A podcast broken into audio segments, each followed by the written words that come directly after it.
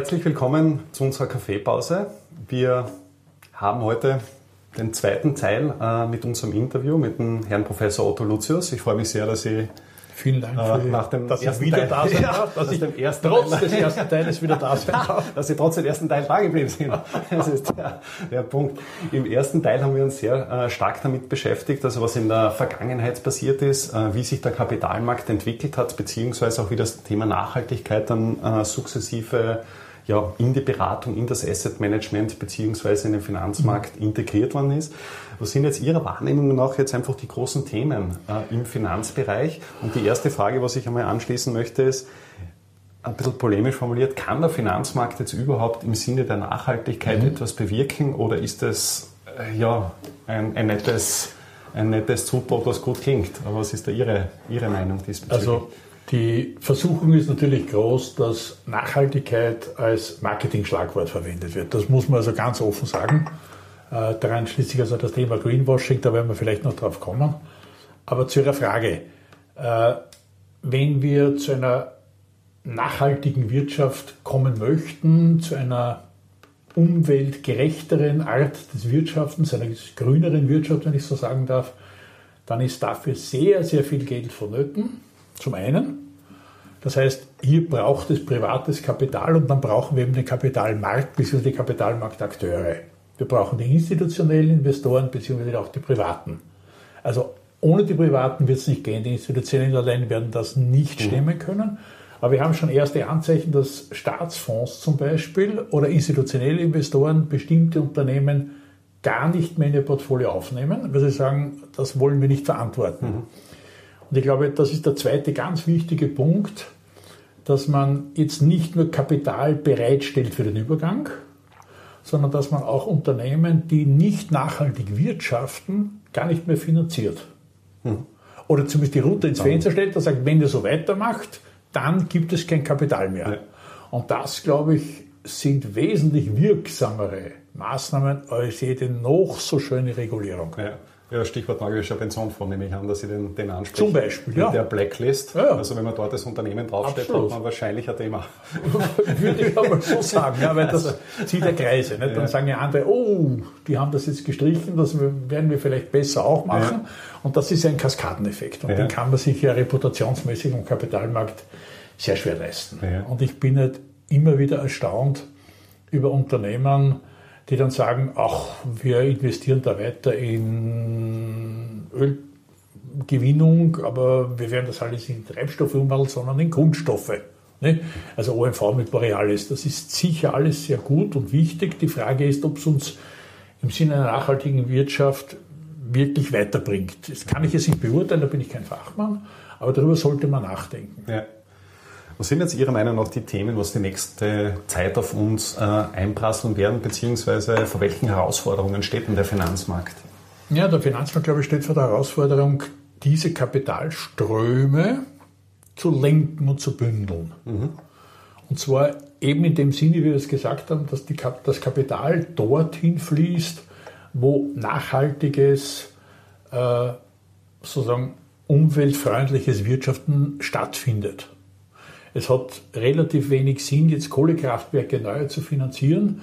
Äh, ich meine, Sie wissen ja alle oder wissen es vielleicht auch nicht, dass die Türkei gerade ein, ein russisches Atomkraftwerk an der Adria baut, in der Nähe von Bodrum, also mitten in der Erdbebenzone. Schöner geht's gar nicht. Äh, wenn da was passiert, dann haben wir eine Umweltkatastrophe ersten Ranges. Ja. Nur das Problem ist, hier ist der Kapitalmarkt völlig ausgeschaltet. Da sind es private Financiers.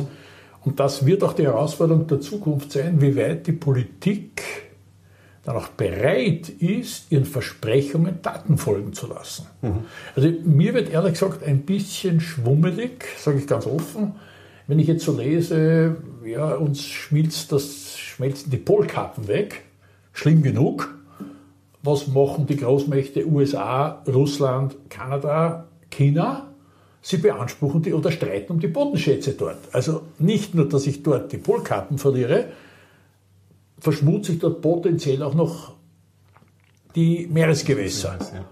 Ja. äh, um etwas zu fördern, was wir eigentlich gar nicht mehr brauchen. Und wenn der Herr äh, Erdogan sich jetzt hinstellt und sagt, ach, wir, wir fördern Erdgas und Erdöl, das ist ja nicht nachhaltig. Mhm.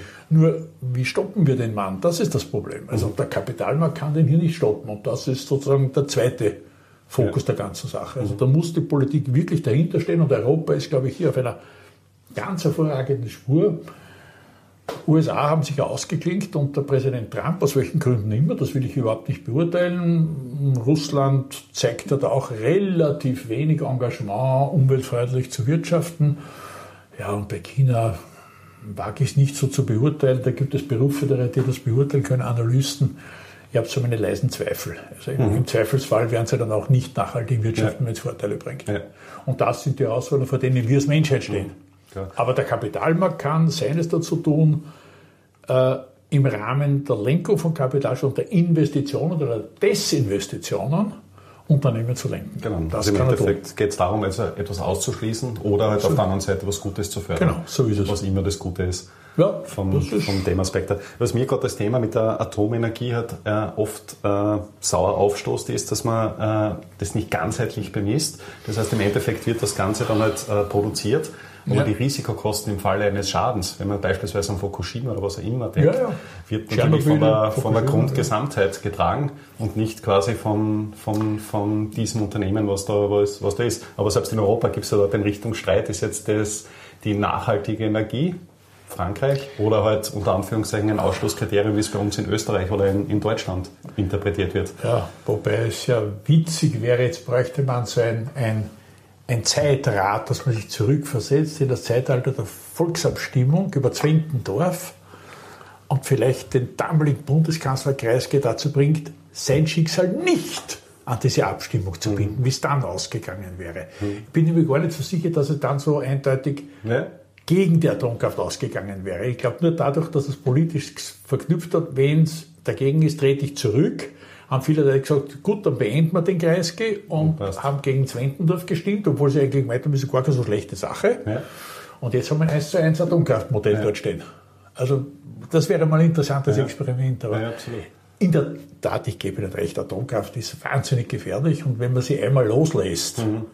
Äh, dann hat man wirklich nachhaltige Rückstände. Mhm. Also die Rückstände der Atommüll, der ist echt mhm. nachhaltig.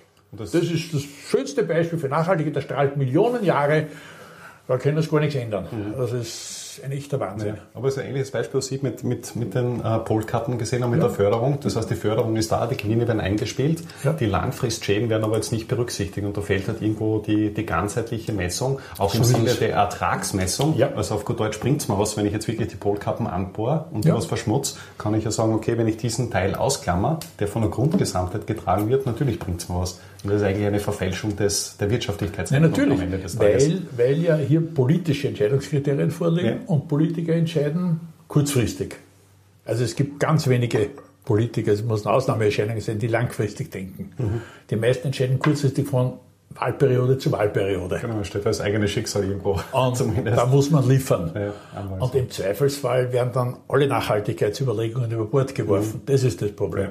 Ja. Was mir da auch, auch aufgefallen ist, dass Nachhaltigkeit ja auch stark mit dem Entwicklungsgrad einer Volkswirtschaft zusammenhängt ja. und natürlich auch mit der konjunkturellen Lage. Das ja. heißt, wenn es unter Anführung ist ein bisschen so ein, so ein Wohlstandsthema. Und wenn man das ganzheitlich als Menschheit betrachtet, also wie gesagt, von den, mhm. von den 8 Milliarden Menschen, dann ist das halt schon etwas, was man äh, zumindest einmal kritisch hinterfragen muss, wie kann man das Ganze in die, in die Breite bekommen? Also da habe ich ein bisschen andere Ansicht, ja. um ganz ehrlich zu sein. Äh, natürlich ist es jetzt für uns ein Wohlstandsthema, unseren Lebensstandard wieder dort zu bringen, wo er eigentlich sein sollte. Ja, ja. Der ist ein bisschen entgleist, ja. wenn ich das einmal so sagen ja, darf. Definitiv. Äh, braucht man die ganzen Suffs anschauen, die da durch die Großstädte sausen. Mhm. Völlig sinnlos. Das sind in meinen Augen Radpanzer. Ja, das sind keine Autos mehr, aber das ist ein anderes Thema.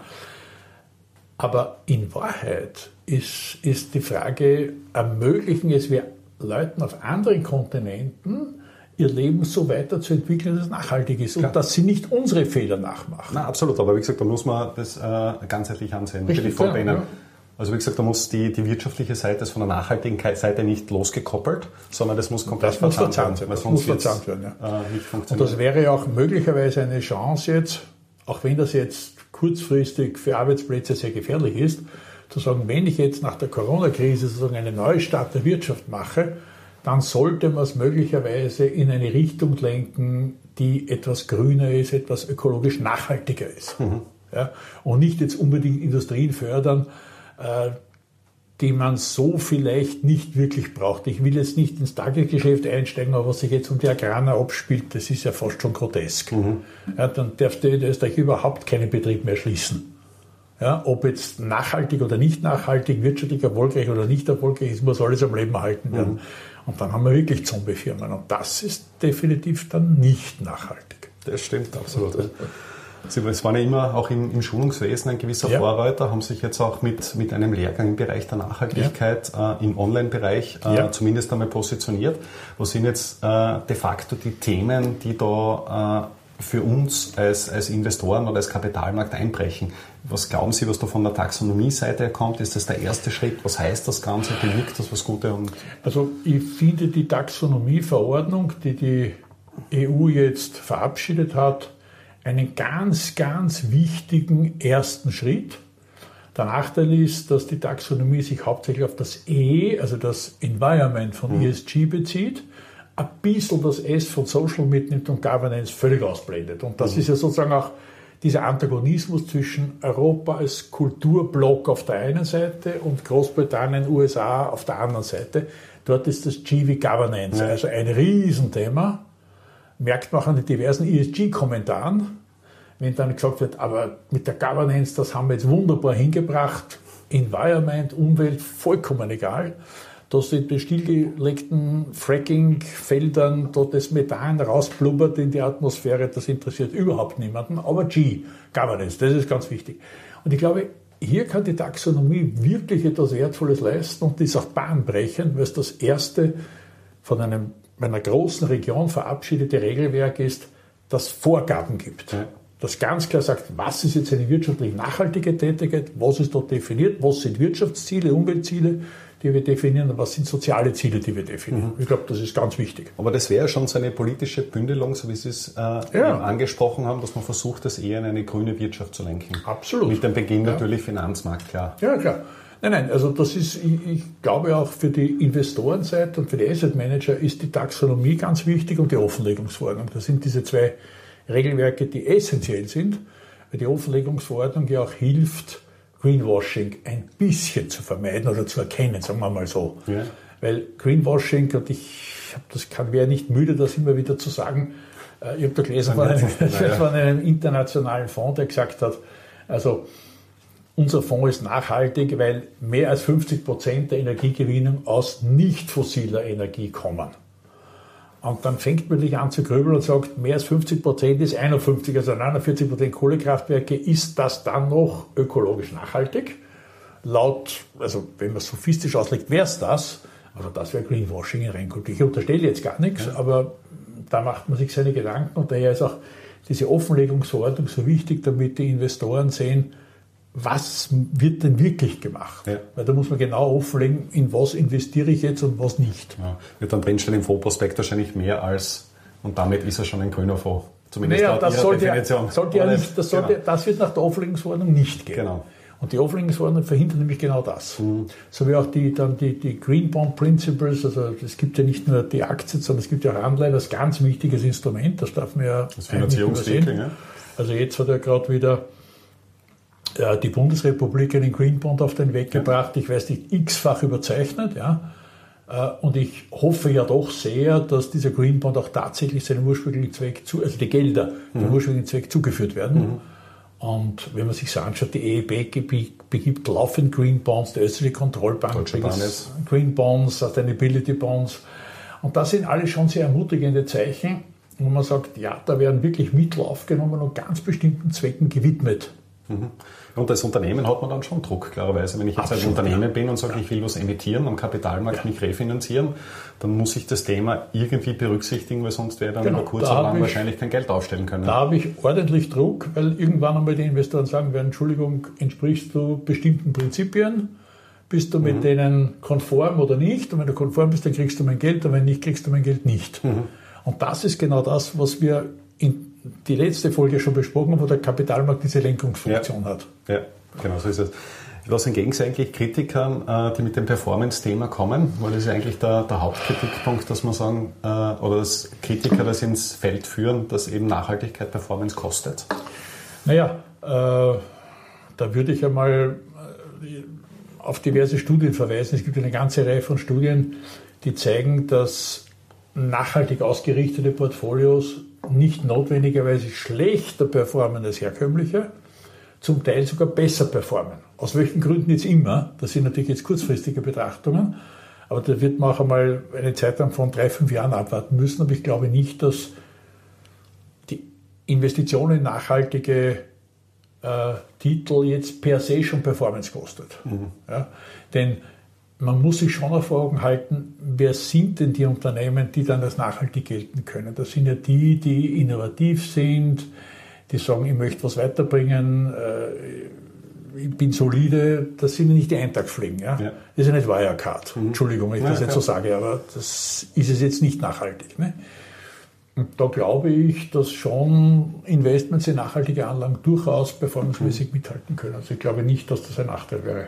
Ich glaube, vor allem, wenn man es in, in, in Unternehmensseite umsetzt und ja. von der Kultur her aufpasst, dann müsste genau. das sich über kurz oder lang auch auf die Mitarbeiter aus, auswirken. Also sprich, ja. dass die dann äh, gerade mit der Generation Y.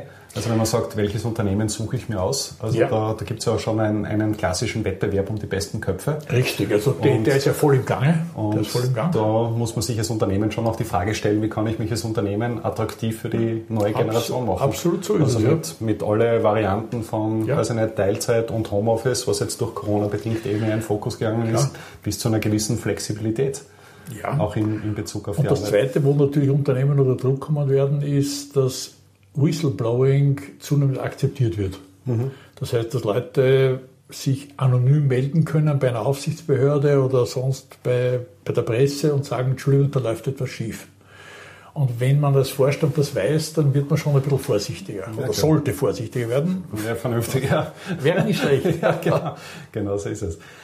Äh, ein Punkt, was, was, mir persönlich noch am Herzen ist, äh, sind ja die Sustainable Development Goals, ja. Äh, die ja seit, seit gut fünf Jahren also mhm. in, in Rennen sind. Ja. Wie beurteilen Sie dieses Thema, diesen globalen Ansatz, beziehungsweise ja. ist das vielleicht auch ein Schritt in die richtige Richtung? Also ich halte das für einen sehr positiven Ansatz und ich glaube, es ist absolut ein Schritt in die richtige Richtung. Das ist überhaupt keine Frage. Die Frage ist, wie messe ich den Fortschritt? Gibt es genügend Indikatoren für diese Sustainable Development Goals? Weil in der UNO-Deklaration sind diese Indikatoren nicht angegeben. Mhm. Das ist das Problem. Ähm, Europa hatte, Eurostat hatte eigene Indikatoren entwickelt und sie zeigen das im, im Lehrgang ja auch dankenswerterweise auf. Aber ich glaube, man muss dann schon auch als Anwender oder selbst auch als, als Asset Manager sagen, wenn ein Produktanbieter kommt und sagt, ich investiere nachhaltig gemäß den SDGs, dann muss man auf den Zahn füllen und sagen, also liebe Leute, äh, jetzt legt man mal offen, welche SDGs sind denn das, welche Indikatoren verwendet ihr und wie messt ihr überhaupt einen Fortschritt, einen Rückschritt oder einen Stillstand? Ja, wird das gemessen? Wenn ja, wie wird das gemessen? Und wenn das zufriedenstellend beantwortet ja. werden kann, spricht überhaupt nichts dagegen, dass man einen SDG-Ansatz fährt. Mhm. Ja? Nur das Problem ist, dass im Moment SDG eher unterbelichtet ist, weil die Kriterien fehlen. Ja.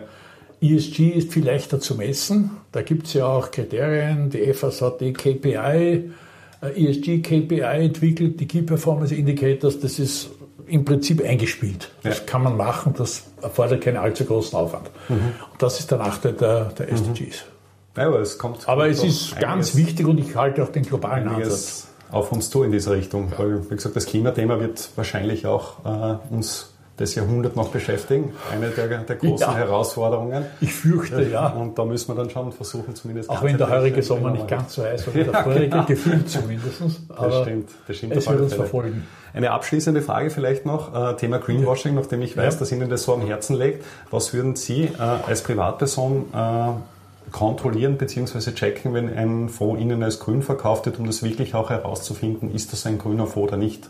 Was kann man da dem, dem User an die Hand geben? Also was man dem, dem Privatinvestor, dem institutionellen Partner nichts an die Hand geben, ja, das sollte ja. man ja wissen.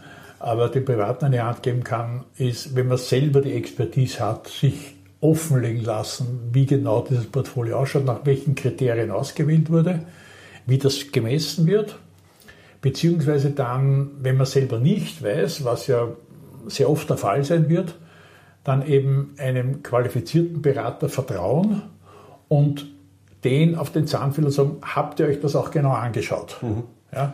Also auch wirklich aktiv fragen, äh, ihr habt diese und diese Investments als nachhaltig qualifiziert, nach ESG-Gesichtspunkten, wie habt ihr denn das überhaupt überprüft? Mhm. Könnte vielleicht auch ein Siegel helfen, wie zum Beispiel da das könnte, österreichische Umweltzeichen. Könnte absolut helfen, absolut, völlig richtig. Also das, das, das UZ49, das österreichische Umweltgütesiegel oder das FNG-Siegel, das ja. ist überhaupt keine Frage. Äh, es werden natürlich viele internationale Fonds jetzt nicht unbedingt das österreichische Umweltzeichen beantragen. Das klar, also das steht zu befürchten. Und dann kommen eben die amerikanischen oder angloamerikanischen Umweltratingagenturen, wenn ich das einmal so sagen darf. Und wir verkaufen ja lustig eine äh, Umweltratingagentur nach der anderen an die, an die Amerikaner. Also äh, das ist Sustainalytics war der, der letzte ja. Streich, ne? der äh, die an Morningstar gegangen sind.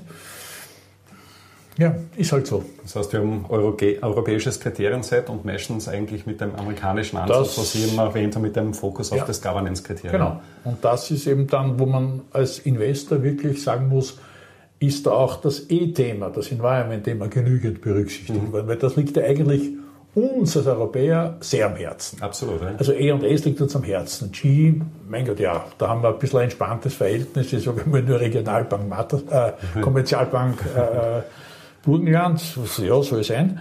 Äh, das sind wir entspannter. Aber E und S, also das liegt uns schon am Herzen. Und dann muss man auch als Investor dann immer fragen, äh, habt ihr das auch dort berücksichtigt oder ist das dort berücksichtigt ja. oder sieht das ausschließlich, wenn ISS kommt, Governance-Themen wie Stimmrechtsverhalten und, und, und, und äh, Governance-Fragen innerhalb des Unternehmens. Wie kontrolliert der Aufsichtsrat den Vorstand, vice versa. Ne? Mhm. Das, ist dann, das sind dann das die Fragen. Ein komplett anderer Ansatz. Völlig anderer Ansatz. Ist immer das Grundproblem, was ist nachhaltig? Und Gut. damit gibt es wahrscheinlich Meinungen wie Sand am Meer. Das ist klar, aber man muss halt für sich persönlich auch eine Meinung finden, was man als nachhaltig empfindet. Ja. Und ich glaube, da besteht schon in der Gesellschaft ein relativ großer Konsens, dass Nachhaltigkeit ökologische Nachhaltigkeit bedeutet und soziale Nachhaltigkeit. Absolut. Und da sind wir, glaube ich, in Österreich nicht, was die soziale Nachhaltigkeit anlangt, nicht schlecht aufgestellt. Nein, definitiv. So, Herr Professor, vielen, vielen Dank für das sehr interessante Gespräch über ich, zwei Kaffeelängen. Ja, ich also danke Ihnen auch Koffein, für die Gelegenheit. Koffein-Intos. Es hat mich sehr gefreut, mit Ihnen zu plaudern, dass Sie sich die Zeit genommen haben für, ja, für unseren Vergnügen. Kanal. Und euch allen wünsche ich ein, ein schönes Wochenende genau. und bis zum nächsten Mal. Vielen so Dank. Auf Wiedersehen.